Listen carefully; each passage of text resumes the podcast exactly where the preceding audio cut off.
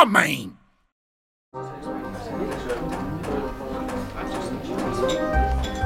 Bem-vindo a mais um episódio do podcast Faz-te Homem de Luís Coelho.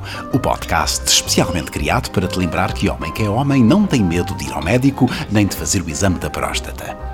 Quanto mais tarde for detectado o cancro da próstata, mais complexo será o tratamento. Felizmente, hoje em dia, mesmo nestes casos, é possível assegurar que a maioria dos doentes retomam uma função erétil gratificante ao fim de alguns meses. Uma boa preparação pré-cirúrgica, um bom acompanhamento, medicação e fisioterapia fazem toda a diferença para não provares de um cardápio de efeitos secundários mais chatos.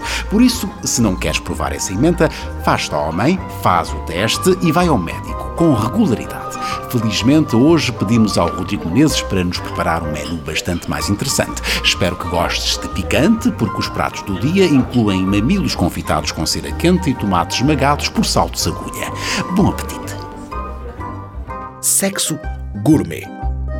Como animais sexualmente ativos, o ser humano procura novas formas de encontrar excitação. Até porque, como acontece nos restaurantes, nem todos gostamos dos mesmos pratos. No sexo gourmet, os ingredientes à disposição do chefe vão desde a lingerie marota até aos limites da imaginação. Acontece é que a nossa imaginação tem os limites muito verdajões. Já houve um tempo em que as nossas fantasias sexuais se resumiam à vontade de olhar para um belo par de mamocas ao léu. Os fetiches sexuais são hoje cada vez mais requintados. E se já é complicado explicar a uma criança como é que nascem os bebés, experimente explicar-lhe porque é que a mamãe está a deitar cera quente nos mamilos do papá. Se já evoluímos tanto, por que é que os fetiches não haveriam de evoluir também? Agora, falamos mais uns com os outros através dos SMS e das redes sociais do que cara a cara. E, em vez de sairmos, ficamos fechados em casa, a ver programas de televisão sobre pessoas que estão fechadas numa casa, cuja sua maior preocupação é, naturalmente, não serem expulsas da casa. No meio disto tudo, ficar excitado quando nos amarram à cama e nos premem os tomates com um quebra-nozes até parece bastante normal.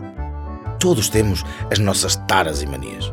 Das mais comuns, como os pensamentos impuros, com enfermeiras malandrecas, às mais esquisitas, uma vontade inexplicável de apalpar pessoas estranhas em locais públicos.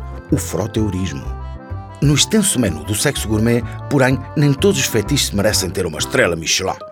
E mesmo as minhas fantasias mais extravagantes não merecem sequer constar nos pratos do dia, quando comparadas com alguns dos fetiches mais rocambolescos do que há registro. Depois de os conhecer melhor, vai ter vontade de fazer uma das duas coisas: experimentar ou vomitar. E, em alguns casos, ao mesmo tempo. Isto dos fetiches, mais cedo ou mais tarde, tinha de escambar. E a julgar porque algumas pessoas gostam de fazer na intimidade, há por aí gente que nunca apanhou no focinho vezes suficiente quando era pequena. Neste cardápio há fetiches para todos. Fetiches por pés, por sapatos, por olhos, por orelhas, por narizes, por macacos no nariz, por comida e lá se vai a ideia de que o sexo emagrece. Por vômito, por flatulência, por rabos, por sentar o rabo em cima das coisas, por enfiar coisas no rabo, por pessoas vivas, por pessoas mortas, como na saga Twilight, por animais, como na saga Twilight e algumas quintas do Alentejo, por ursinhos de pelúcia, por robôs, por espíritos, por crucifixos, por anões, por gigantes e até por extraterrestres. A dar início a estas 50 sombras da javardeira está a formicofilia que consiste em ter prazer ao deixar insetos rastejar, picar e entrar nos genitais. É também por isso que devem evitar-se piqueniques com estranhos. Frequentemente causam um certo formigueiro na genitália. Já a galmatofilia é a atração por estátuas. A julgar pelo inchaço na zona da virilha da estátua do Cristiano Ronaldo, vai começar a haver muito disto na Madeira. E se há quem ache que o Ronaldo é de outro planeta, também há quem aponte o seu desejo sexual para seres extraterrestres. São os exofilíacos. Talvez seja por causa deles que o ET estava tão desesperado em telefonar para casa para ouvirem pescar. Os nasofílicos sentem prazer sexual através das narinas. Quanto mais forte o cheiro, maior o prazer. Mas, se prefere o paladar ao cheiro, conheça a vorarofilia. O prazer literal em comer, ser comido ou ver alguém comer outra pessoa. Esta malta que dá um novo significado à expressão comia-te toda. Além disso, é coisa para dar cadeia. A dendrofilia é a atração sexual por árvores. É gente que gosta de agarrar um castanheiro por trás e é até lhe arrebentar com os ouriços. No fundo, são ambientalistas que levam o amor pela natureza demasiado longe. Já a visodomia é a atração sexual por pássaros. Sempre desconfiei que o Ferrão olhava para o Poupas com um ar de safado. Uma agradável surpresa é o facto de tanto homens como mulheres partilharem a sua cota parte de pensamentos impuros. Segundo um estudo de investigadores canadianos publicado no Journal of Sexual Medicine, elas são mesmo umas ladies na mesa e umas loucas na cama. Um dos fetiches mais comuns nas mulheres é a ibristofilia, a atração sexual por bandidos. É a explicação que está por trás da paixão pelos homens rebeldes, os mausões, os tipos perigosos que fazem os pais destas meninas de tirar licenças de porte de arma. Uma porção significativa das mulheres revelou ainda o desejo em ser amarrada, levar umas palmaditas ou ser obrigada a ter sexo com um desconhecido.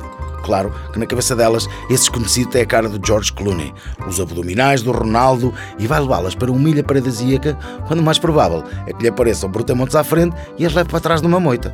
Fico na dúvida se este fetiche é mesmo das mulheres ou se é uma fantasia dos investigadores canadianos. Quer-me parecer que aquilo são cavalheiros capazes de segurarem as portas do elevador para deixar uma senhora entrar. Só para imaginar o que lhe vão fazer quando aquilo avariar e ficarem presos durante horas e ela procurar conforto e calor nos seus braços, sem medo de mostrar o seu lado frágil e de se entregar a um desconhecido, começando a despir o seu vestidinho preto, a única coisa que traz vestida, apesar de estarmos no pico do inverno. Enfim, há pessoas que têm uma mente muito porcalhona.